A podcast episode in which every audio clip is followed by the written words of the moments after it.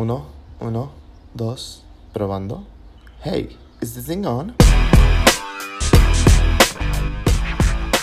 Hola, hola, bienvenidos aquí a su humilde podcast. Ya pasamos de 9 a 10. a 10 personas que nos escuchan. El día de hoy eh, estoy con una chica. Ah, sorry, pero antes que nada, eh, tengo pues varios mensajes, ¿no? Nuestro patrocinador, Maja Balls, vayan a Servus, ahí ya que se coman su ensaladita. ¿Te gustan? ¿Te gustan las ensaladas a ti? Sí, está, sí. ¿Ya, sí ya has ido? Pero soy más fritanguera, ¿eh? Ah, no, yo también, pero, o sea, cuando tengas ya la situación que te dices quiero andar de fit y no de fat, vas ahí a Maja Balls.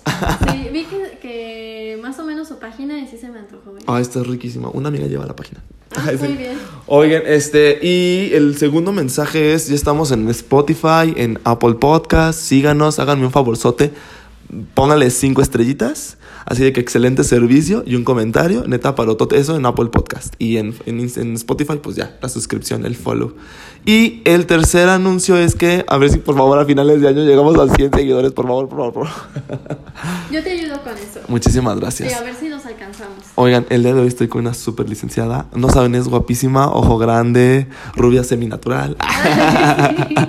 Muchas gracias. Pero bien agradable, la verdad es que. Lick, Anja, preséntate, por favor. Hola, ¿qué tal? Yo soy Anja Paola Coronado, yo soy licenciada en psicología clínica y pues bueno, vamos a hablar de distintas cosas. Así que fíjate, a mí siempre me toca entrevistar y no que me entrevisten, así que es la primera vez que me están entrevistando a mí y espero que estos mensajes que les vamos a dar lo disfruten, que aprendan mucho y pues bueno, empezamos cuando tú quieras, Lázaro. Ay, qué bonito. No, no saben, chavos. Es mira, guapa, buena onda, sencilla, pero lástima, ya estás casada. Diles, diles. Ay, Así estoy casada. No, es. Oye, Anja, cuéntanos cómo fue tu experiencia. O sea, ¿cómo fue que decidiste para estudiar psicología? O sea, ¿qué fue lo que te movió? Mira, es una historia que tal vez no es como de tanto orgullo porque no sabía qué estudiar. A O todos sea, nos pasa. Realmente fue como de, ya voy a salir de prepa, eh, me gustaba todo, pero nada tenía que ver. O sea, me gustaba en la ingeniería y me gustaba también turismo y gastro, pero realmente soy muy mala en la cocina. este, ¿qué más? No quería estudiar de todo. Y psicología era mi última opción. Pero, este, pues yo quería estudiar, eh, ya, no, ya no quería estar en, en, en esa escuela y dije, no, yo me quiero ir a otra, ¿no? Entonces me fui a buscar ahí a la Universidad de Guanajuato a ver qué había. Y dije, a ver, no sé qué estudiar, me voy a empezar a descartar todo. Eh, descarté todo administrativo, contador público, administración, todo eso, bye. Ahora me quedaba ciencias de la salud. Ingenierías ya me había dado cuenta que no era tan buena porque al final nos hicieron un examen en la prepa y me fue súper mal y dije, ok, ingeniería no. Matemáticas dijiste bye. Sí, no. Nos dije algo que no tenga que ocupar matemáticas. De- y la que- realidad es que en todas las en todas las carreras al principio ocupas matemáticas. Así que siempre las van a necesitar, o sea, sí es una realidad. Hasta para cobrar, diles, diles, diles. Sí, para cobrar también y que sepan bien cuánto entregarle cambio y todo lo demás. Sí, justo. Entonces, este, bueno, entré y ya estaba descartando, ¿no? Descarté ingeniería y este, y ahí también, como es ciencias de la salud e ingenierías, estaba también nutrición y dije, no, nutrición no, porque tampoco me gusta la química, o sea, nada que tenga que ver como con las ciencias exactas, ¿no? Exactas. Este, y dije, enfermería tampoco, no me gusta. Y así fue, no, no, no, y me quedó psicología. Dije, pues psicología, voy a presentar a ver qué tal. Si, si paso, si me va bien, pues yo creo que es porque soy buena en eso. Y aparte siempre había querido ser psicóloga, o sea, desde primaria, secundarias, yo siempre era la que daba consejos, la que escuchaba a mis amigas y todo. Entonces, pues yo decía, sí, Sí. psicología. Ajá. Y entré y estuvo muy padre, pero fíjate que no, no me gustaba al principio. O sea, sentía que no era buena y luego aparte tenía un profesor que sí era de, ¿por qué lloras? Pues que estás llorando. Sacaste seis. Entonces sí era así como muy feo, o sea, me sentía como, como tonta, ¿no? Para la carrera. Y un día me preguntó ese profesor, ¿y realmente quieres estudiar psicología? ¿Qué haces Ah, es aquí?" que fuerte. Entonces sí, fue algo muy triste, pero dije, bueno, le voy a dar como un, un semestre más. Igual mis papás estaban con ese apoyo, ¿no? De, pues checa a ver si te gusta, si no te gusta, cámbiate. Ok. Segundo semestre, súper padre. O sea, ya empecé a ver desarrollo psicológico del niño. Bueno, era desde el bebé y niño y los dividen en la carrera para que no lleves todo junto. Entonces te van dividiendo las materias. Y este, y me gustó. O sea, sí me gustó mucho. Y ahí seguí. Entonces, me gustó mucho mi carrera. La disfruto mucho. Y aunque ahorita pues me dedico a muchas cosas, aparte de la, del consultorio, eh, me gusta mi carrera, o sea, me gusta lo que hago y que pueda ayudar a las personas, o sea, creo que eso siempre ha sido como algo que me gusta hacer, o sea, ayudar. Entonces, este, ahorita una anécdota chiquita es que cuando fui por mi título, ahí en, el campus de la universidad tenemos la campana de titulación. Entonces, este, yo estaba ya tocando la campana muy feliz porque ya tenía mi título y todo. Todo fue en tiempo, me entregaron súper rápido. Bueno, y el profesor que pasó por ahí, enfrente, era el mismo que me dijo, ¿y si quieres estudiar psicología? Y ya nada más me dijo, muchas felicidades, Anja. O sea, así como de... Ironías de la vida. Sí. ¿Hiciste bien? Qué chido. Entonces, Te la este... en la. Entonces sí fue súper padre y bueno, ya a partir de eso pues he hecho otras cosas, pero esa fue mi experiencia en psicología y por qué entré a estudiarlo. Oye, eh, ¿tu materia favorita, así rápido? Materia favorita, psicopatología. Y también la de, eran distintas materias de evaluaciones, haz de cuenta, evaluación del niño y el adolescente, evaluación del adulto, evaluación de la familia, y te dan como todas las herramientas que necesitas para poder evaluar eh, con pruebas, con entrevistas, cómo las debes de hacer. Esas son las que más me gustan. Qué chido. Yo me siento ya psicoanalizado por ti. Ah, No, no, no, es que también no se espanten por eso, o sea, no es como que tengamos tantas ganas de estar psicoanalizando todo, Todo el el tiempo. Pero sí, o sea, de hecho, mira, sí te haces más observador. O sea, ser psicólogo eh, te haces muy observador. Y en lo personal, a mí me gusta mucho observar a, a mis pacientes y ver los tatuajes, ver qué cicatrices tienen, cosas así como muy... Eh, que podrían parecer insignificantes o de, ah, tiene un tatuaje, pero yo sé que de- detrás de un tatuaje hay una historia.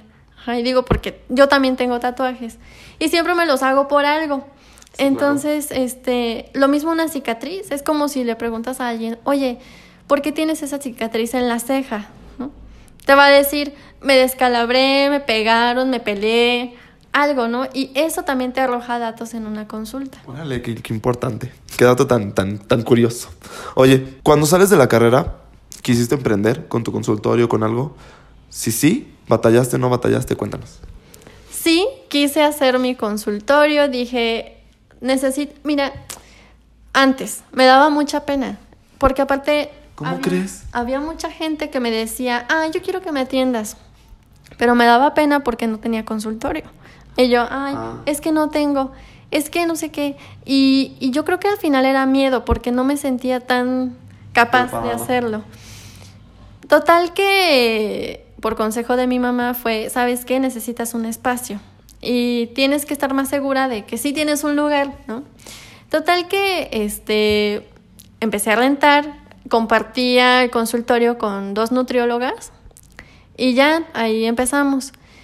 Y fue una travesía, o sea, fue algo súper complicado porque yo creo que te puedo decir, fue un año de estar esperando a quién aprendizaje, llegaba. dices. Sí, un año de esperar a ver quién llegaba, cómo le hacía, de mandar a hacer una lona y ponerla a ver si alguien llamaba, este, de muchas cosas que fueron un aprendizaje, sí, como tú lo dices, pero que también en algún momento te, te dan para abajo, ¿no? En el, en cómo te sientes, en tu autoestima. Entonces también en ese tiempo en el que empecé a, a abrir el consultorio, trabajaba en otro lado y de lo que me pagaban en ese trabajo, pagaba parte del consultorio porque no tenía pacientes. Entonces, fuerte. sí, entonces fue algo muy difícil y fue, eso fue en agosto. En octubre me dieron mi título. Y este ya después es noviembre, diciembre, y pues en diciembre siempre es flojo el- la consulta de todo. Solo las de emergencia pues son las que más se llenan. Y este y ya en diciembre vi a, a un amigo y le estaba platicando toda mi situación, todo mi trauma de no tengo pacientes y todo. Porque psicólogo también va al psicólogo. ¿Perdón? Porque psicólogo también va al psicólogo. Ah, sí, eso sí es cierto. Los psicólogos también vamos al psicólogo. Eso. Tenemos que estar bien para poder atender a los demás. Y es lo mismo que les digo en consulta. Tienes que estar bien tú para poder cuidar a los demás. Ay, qué fuerte. No, y es verdad, chavos, ¿escucharon? Cuídense. Sí, cuídense. Entonces, este, bueno, este, este amigo me dijo, mira, salen muchísimos psicólogos. Y como tú, hay 100, pongámoslo así. Si yo veo una lista de nombres, tal vez nunca vea el tuyo, pero tú qué vas a hacer para ser diferente a los demás? ¿Qué es lo que te va a hacer a ti que tengas los pacientes que quieres tener? Porque aparte en mi familia no hay nadie que estudie, que haya estudiado medicina o alguna ciencia de la salud. Entonces, este, pues yo soy la primera y a mí es a la que me está tocando descubrir qué es lo que hay que hacer, cómo, cuál es el trámite, ahora cómo debes de tener el consultorio, qué es lo que más te conviene y así, ¿no? Sí, claro. Entonces, este, pues así empecé y me costó mucho trabajo, un, un trabajo de catarsis y de todo, pensar qué es lo que me iba a hacer diferente. Dije, es que a lo mejor en conocimiento soy igual con los demás o, o no sé, hay algo que me va a hacer diferente. Yo podría decir mi nombre, ¿no? Sí, claro. Pero digo, puede ser sí, mi nombre Anja es como, no es tan común. Sí, claro. Y yo decía, pues con mi nombre, ¿no? Pero no, o sea, ¿cómo, realmente cómo me van a conocer por mi nombre? Pero aquí te va, o sea, justo lo que estamos platicando, y creo que es una ironía de vida, o sea, porque me estás diciendo que te daba pena y no tenías lugar, y ahora ya tienes un espacio en Expresa TV. Sí. O sea, ¿cómo le hiciste para llegar ahí? Porque neta, salto, brinco mortal, Expresa TV. Ay, también fue como una aventura. Mira, no sé qué me pasa en la vida, pero muchas cosas me llegan así como del cielo. O sea, digo, tengo suerte. La o- bendición. sí, tengo suerte o qué me pasa, eh, pero muchas cosas me llegan así. Haz de cuenta que te digo que trabajaba en, otra, en otro lugar y no me gustaba mucho, o sea, sentía que mi potencial estaba desperdiciado ahí porque no me dejaban participar como psicóloga. Entonces, este, pues por consejo de mi mamá fue de, oye, están abriendo, están iniciando el noticiero local y está en Expresa TV, ¿por qué no vamos un día y este y pues pides como espacios de cápsulas o así ya hablas al menos de lo que tú quieras de la psicología? Entonces ya pues fui y todo. Y me dieron una cita como para hacer tipo casting. Iba a grabar una cápsula y no, o sea, dije, no, esto no es lo mío. Eh, um, la grabé como pude y me trabé mil veces porque estaba súper nerviosa, o sea, me estaba viendo en la cámara, bueno, en la pantalla y me estaba arreglando el cabello, o sea, cosas, detallitos que dije, es que esto no lo puedo estar haciendo en la tele. Qué, qué impresión, ¿no? Sí. Es que sí es difícil luego. Mira, yo que lo intenté ahí incursionar al YouTube, es difícil. Sí, sí es difícil porque eh, um, fíjate que mientras más, ahora mientras más experiencia tengo, pues se me hace muchísimo más fácil. Pero te decía hace rato que desde chiquita yo quería estudiar, bueno, yo quería ser conductora y ese era mi juego favorito. Y ya mi mamá siempre me estaba grabando conduciendo, ¿no? Y cuando llegué ahí dije, no, o sea, no es lo mío, no me gustó. Qué fuerte. Total que después de esa vez me, me habló es... Hubo un problema con el audio, necesitamos que vengas otra vez y lo vuelvas a hacer. Y dije, no, o sea, ya no quiero, pero de todas formas fui. Y ya yo creo que me tardé como 40 minutos en poder grabar, porque no me salía, me trababa, o sea, tra- error mío tratar de memorizar este, lo que yo quería decir. No, qué fuerte. Y, y ya salí de ahí, ese día sí con lagrimillas porque dije, no, ya no quiero. O sea, no me gustó. Como dos semanas después, bueno, primero que no me hablaron, dije, no, pues no les gustó, ¿no? Ajá. Después- Sí, porque normal piensas, dices, no, pues, ¿qué van a querer sacar de si ya me trabé un buen? Sí, entonces dije, no, pues está bien, yo sé que estuve mal, yo sé que no es lo mío. Total que me habló otra vez Daniel y me dijo, necesitamos que vengas para poder hablar de, tu cápsula. La verdad es que sí nos gustó, pero pues queremos hablar contigo. Muy bien, sí, está bien. Y ya me acompañó mi mamá y fuimos y este y ya me dijo, oye, mira, es que ya hablé también con el, el director general, también ya vio tus cápsulas y le gustó muchísimo. Así que él quiere que hagas un programa eh, que salga todos los días. Pero yo les dije que no, que estás muy nueva en esto de la conducción y que va a ser muy difícil como llenar toda una semana, ¿no? Y, pues yo no me lo esperaba, o sea, yo no esperaba que me propusieran hacer un programa. O sea, yo me sentí tan mala que dije, no. Y total que después, eso fue como en noviembre, diciembre. Dijeron, mira, vamos a empezar a grabar. El primer programa va a ser tu prueba piloto. Esa va a ser en enero. Y me acuerdo mucho que, que yo estaba muy nerviosa, o sea, no sabía cómo hacer la entrevista. Aunque ahí tengo siempre mis, mis preguntas y todo mi apoyo, en esa ocasión pues no sabía cómo. Yo decía, ¿y cómo voy a pasar de una pregunta a otra? Total que cuando estuve entrevistando a una amiga que es nutrióloga, eh, todo me salió, o sea, dije, no es tan difícil como yo lo pensé. Es que es más fluido, es como una plática, o sea, realmente es como de... Tratas de hilar a lo mejor ciertas cosas, pero no sé, bueno, es que es como, yo lo veo como una plática, ¿sabes? O sea, en Sí. realidad no es como una entrevista. Bueno, yo, porque me pasa a mí, ¿sabes? O sea, como es, es una charla de, de amigas padres, haz de cuenta. sí, de hecho, fíjate que ya mientras más lo hago, para mí es más una plática, o sea, es un diálogo y fíjate que mucha gente que encuentra a mis invitados les dicen, es que parece que están platicando y se ve bien padre que estén platicando y que estén dando la información de tal manera en que todos lo entendamos. Qué chido. Oye, y justamente eso también. eh, Ves que te decía que yo dividía mi programa de que un tema, este tema y un tema que tú trajeras. O sea, me gustó mucho porque me me estabas platicando de la prevención. Es momento de hablar de la prevención. Cuéntanos, ¿cómo fue?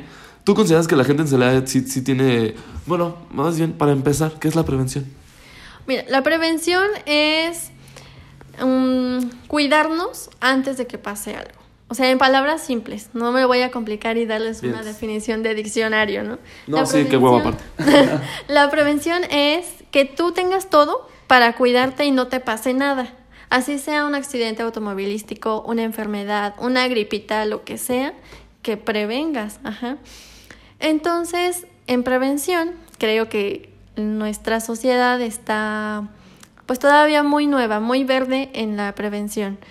Eh, Si dices, no hay cultura. Pues mira, ¿qué te digo? porque Celaya dices. No, fíjate que en general, o sea, eh, en México tenemos una cultura preventiva muy baja. Eh, y lo que a mí me impresiona, por ejemplo, en el programa tenemos una parte de sondeos.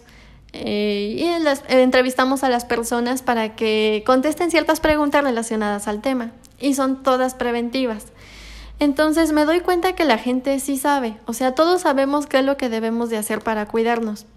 Eh, que si, que a lo mejor tienes que usar suéter y ropa de invierno en invierno para que no te enfermes de gripa, que no te dé fiebre, que no tengas una infección viral o algo así. Y, y no lo hacemos. O sea, lo que te digo, la gente sabe qué debe de hacer, cómo se debe de cuidar. Que a lo mejor en, en tránsito, en automóvil, tienes que traer el cinturón, eh, los bebés tienen que llevar, ir en su silla de bebé, este, todo lo que debemos de cuidar, ¿no? Pero de ahí a que lo hagamos, hay un Ya camino muy, muy amplio, sí. Oye, ¿tiene, algo que ver con el que es- estés consciente de esas cosas? Es que, mira, todos somos conscientes. La conciencia es eh, un estado en el que nosotros podemos comprender nuestro entorno. O sea, tú y yo estamos conscientes ahorita porque sabemos que está, en qué espacio estamos, en dónde estamos, en Celaya, en la colonia, en todo lo que estamos haciendo ahorita. Esa es la conciencia. Pero de manera cultural, la conciencia es que sepas qué es lo que estás haciendo y que todo sea por tu bien. Una persona inconsciente generalmente es alguien imprudente. Ajá. LOL. Entonces, este, sí tenemos conciencia, sí sabemos qué puede pasar, pero no lo hacemos. Nos Es- vale. sí. Ay, sí, es que sí somos luego bien así. Sí, o, o fíjate que también muchos medios de comunicación han dado información falsa. Por ejemplo, en esto de las vacunas. Muchos, muchos Ay, papás tema, ¿eh? ya no quieren vacunar a sus hijos porque dicen, es que mi bebé, este, después de la vacuna, le va a dar fiebre. Pu- Pues sí, o sea, es una reacción normal por, el, por los anticuerpos que le están dando en esa vacuna. Pero ya no los quieren vacunar. Y luego, ¿qué pasa? Pues vuelven a pasar brotes, por ejemplo, de sarampión. Eh, y otros, otros, este... Tantas enfermedades que se supone que ya estaban controladas, que ya estaban erradicadas. Sí, había escuchado algo así, fíjate. Es que. Ay, yo había escuchado que la gente dejó de vacunar, justo porque pensaban que era como un tema de conspiración, ¿sabes? De controlar y cosas así que tú dices, ¿what? O sea, Sí. pero el- al final del día es prevención, o sea, oye, ya no quiero que se enferme de esto, mijo, pues lo, lo vacuno de esto, ¿sabes? Sí, sí, entonces este, muchos medios de comunicación pues metieron muchos temores en las personas y dejaron de hacer cosas preventivas. Y el más claro es el de las vacunas. Oye, ¿cómo fue que llegaste a, estando en psicología, a encontrar cómo prevenir? O sea, ¿cómo fue que te La empezó a gustar? Y cómo fue, o sea, y claro, ¿cómo fue que te, te diste cuenta y cómo fue que dijiste, ¿qué debo de hacer yo para así empezar a fomentar la cultura de la prevención? Mira, cuando estaba en el servicio social eh, teníamos tres enfoques de atención. Era universal, que era eh, eventos masivos para la comunidad universitaria de algún tema de salud. Eh, enfoque selectivo, que era por talleres, o sea, detectar una necesidad específica, no sé, en un grupo y que les dieras una plática del liderazgo, y ese era selectivo. Y el indicado o individual, que era dar eh, orientación psicológica. Entonces nos, nos explicaban, nuestro objetivo es que haya pocas personas que requieran un tratamiento psicológico, una orientación psicológica, porque se supone que no deberíamos de tener problemas, pero la realidad es que los tenemos. Sí, todos. Entonces era así como eh, nos dábamos cuenta que cuando planeábamos mucho los eventos, la gente, o bueno, en este caso los chicos, no se acercaban tanto o les daba pena. Y ¿Cómo entonces llegaban al final al cubículo donde nosotros atendíamos y, ay, es que vi que allá abajo estaban haciendo, este, no sé, un evento de salud sexual y yo quiero tener una orientación. Es que quiero hablar con alguien. Y a lo mejor eran chicas que ya habían tenido un aborto o que tenían alguna enfermedad. Qué fuerte. Entonces, eh, el problema de la prevención es que generalmente es en eventos masivos. O sea, no es agarrar a cada persona y de- e indicarle qué es la prevención. Sí, claro. Eso ya sería algo individual, que es lo que te digo, una consulta con el médico, con el psicólogo, con quien atienda, ¿no? Entonces, el problema es que sí, a muchas, per- a muchas personas les da miedo a Pena, expresarse. ¿no? Como, Sí. Es que tenemos como también muchos tabús, ¿no? Y eso como que te- no te ayuda a querer tener una prevención de algo. Y en este caso sexual.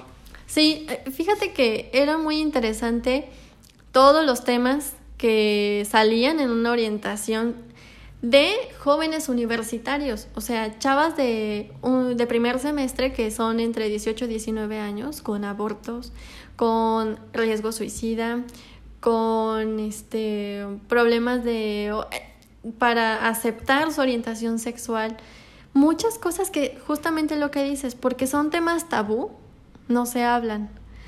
Y como hay mucho miedo a que alguien juzgue, no se habla. Tras, que ya ven gente, no juzgue, es feo. Sí, y es que más bien traten de escuchar porque muchas personas no están buscando una solución. A lo mejor el problema ya lo tienen y ya hasta lo resolvieron, ¿no? Pero a lo mejor lo que quieren es que los escuches. Ajá. Aceptación, dices así, una papachilla sí, pues Sí. sí, sí, cierto. Sí, porque es lo que te digo, chicas que ya habían abortado, pues ya lo habían hecho. Tras, qué fuerte. Sí, o, o chicos que, y chicas que salen del closet y es, este, ya lo hice, pero te quiero contar qué me pasó y por qué me siento mal todavía, por qué no puedo aceptarlo. Fíjate que un tema que me, que me llamó mucho la atención ahorita, que también lo estás este, retomando, cuando me dijiste es que también hay la prevención del suicidio. O sea, no simplemente es como tu salud de estas cosas, de estas también del suicidio. O sea, y que tú dices, hay indicadores, porque nu- nunca te vas a dar cuenta. O sea, ¿cómo es que le dices a alguien para ayudar? O sea, ¿cómo prevengo esto y cómo ayudo a estas personas? Sí, mira, eh, hay muchos indicadores en una persona que tiene el riesgo de suicidio. Eh, um, pueden ser aislamiento, puede ser que esa persona empiece a regalar sus cosas, pero eso ya es como más, más adelante, ¿no? Sí, claro. Eh, o personas que casi nunca te comparten lo que sienten, mm, que tienen conductas de riesgo, puede ser manejar exceso de velocidad, eh, siempre estar alcoholizados o incluso eh, pues drogados. Mm, tienen problemas familiares, o sea, también evalúas como todo su contexto. Son de pocos amigos o tienen amigos, pero dicen los amigos que se aíslan porque a lo mejor tienen episodios de mucha ira o de mucha tristeza y pues también los amigos hasta cierto punto se cansan de tratar de subir a esa persona y que se sienta mejor. Y este pues también la familia. La familia es un, un, el indicador más fuerte, porque cuando dices, ya vi cómo es su mamá y su papá con ellos o cómo son sus hermanos con esa persona, entiendes muchas cosas. Entiendo por qué se siente triste, entiendo por qué tiene baja autoestima, entiendo por qué se quiere matar. Entonces, Sí, claro, no, pues es que, de- de- es que yo también es que eso es un tema como súper extenso, ¿no? Y ahorita ya casi nos acaba el programa, haz de cuenta. Ay, sí. no, pero bueno, ya sabes, el día que quieras podemos seguir hablando. Sí, no, tienes que volver, ¿no? Me estoy fascinado con lo que me estás diciendo, porque justo es algo que no. O sea, por mucho que tengo, mis papás son veterinarios, te decía, y es como de. Y le- les inculcan la, la cultura de la prevención a sus pacientes, y yo te estoy. ¿Y yo cuándo? O sea, yo, yo en qué me estoy previniendo, en qué cosas, mi salud. ¿Sí me explico? O sea, Sí. como que. Es esta conciencia que a lo mejor no. O sea, sí está, extensísimo, te- tienes que regresar a hablar de esto, ¿eh? Ay, sí, yo encantada de seguir hablando contigo y que todos estos mensajes pues se nos queden a todos, porque siempre es importante y en cuestiones de prevención todos podemos ayudar. O sea, es lo que te digo, si ves a una persona que está mal, pues encontrar la forma de ayudarla, porque generalmente esas personas que tienen ya un riesgo de suicidio, o sea, piden a gritos o piden de manera exagerada este que los ayudes. Sí, claro. Oye, y antes de que se me olvide, un tema, yo sé que lo estoy cortando muy, muy abruptamente, gente, pero también es, ella es psicóloga y sí le tengo ganas de preguntar porque es un tema que también está de moda. ¿Qué, qué opinas acerca del, del rollo este de Zapata, así súper femenino y acá en el caballo, con el pene de fuera? Y, o sea, ¿consideras que sí es un insulto? ¿Qué quiso decir el artista? O sea, como que está raro, ¿no? Sí, está un poco extraño. Mira, no entiendo qué es lo que quiso transmitir ese artista. Y eh, también hay mucha polémica por los descendientes de Zapata. Que Ah, dicen, hueva. Que dicen, También hueva, o sea, este, ya el señor no representa y ahí van como familia Zangano. Entonces, mira, el problema o, o el punto aquí es que a Zapata siempre lo hemos visto como héroe, como macho, como muy masculino. Y en este sentido, pues lo, lo plasmaron de una forma muy femenina. Eh, hemos encontrado de todas cosas, o sea, hay memes, hay de todo. Súper divers, por cierto. Entonces, mira, yo creo que todos debemos de tener un espacio de libre expresión. Eh, De hecho, es nuestro derecho, tener libre expresión. Pero la sociedad no lo permite. Y yo creo que esto es en general, en todo el mundo. Porque depende del país al que te vayas, te van a prohibir ciertas cosas. Es como en Medio Oriente, cómo deben de vestirse las mujeres. No, súper tapadas sí. Y puedes decir, no, es que te puedes vestir como tú quieras, sí, pero culturalmente, socialmente está mal visto. Tienen que vestirse con la burka y taparse todo el cuerpo y nada más descubrirse los ojos. Es lo mismo. En cuestiones artísticas, el arte es muy difícil de comprender porque tienes que meterte mucho en qué quería plasmar ese, ese artista. Porque puede ser incluso cine y que puedas decir, ay, oye, ¿qué estaba pensando Sí, claro. este director, este cineasta? Es ¿Qué como, nos quiso decir? es como la película de Naranja Mecánica. Ay, yo la amo. A mí encanta. también me gusta, pero mucha gente dice, qué película tan fea, es Sí. grotesca. Es, bueno, depende de la persona que lo vea y el interés que tenga. Entonces, no podemos juzgar, o bueno, creo que no debemos juzgar la expresión de, de cada persona. O sea, son artes. Es como la música o la danza, dices, ¿qué, qué significa eso? El reggaetón, dices. El perreo. Bueno, eso ya es otra Ah. cosa. Pero fíjate que en cuestiones, por ejemplo, de danza contemporánea, eh, tiene temas. sí, claro. Y tienes que entender o tienes que comprender qué es lo que quieren plasmar. Entonces creo que en general las artes son la manera de expresión más libre, pero más difícil de comprender. Es que justamente es lo que dices. Realmente creo que algo que también afectó es que se viralizó. O sea, como que se, se exageró también este rollo. Es como de. ¿Cuántas veces no han hecho? A lo mejor alguien tiempo atrás también ya se ridiculizó, homosexualizó o hizo algo de zapata. Y qué casualidad que ahorita ya, ¡pum! Toda la. Sí, como que siento que también está raro, ¿no? Como que sí logró un mensaje, o a lo mejor la tendencia fue como querer viralizar. Mira, Pero como que está raro, ¿no? Eh, que llamó la atención, tan- no, que llamó la atención, claro que sí. Que se haya entendido el mensaje que el artista quiso dar, no lo creo. No, ni yo.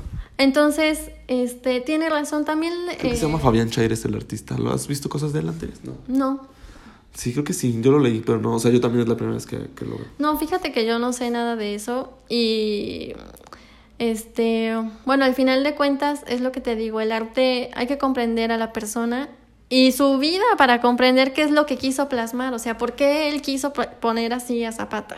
Ay, ya sé, qué random, ¿no? Sí. Oye, neta, Anja, un gustazo. tienes que volver, tienes que volver, neta. Estás increíble, ¿eh? Sabes un buen. Y aparte, ¿sabes una cosa? Así como estuve cortando y que dejar dudas, la gente que te busque, ¿dónde te puede encontrar en redes sociales?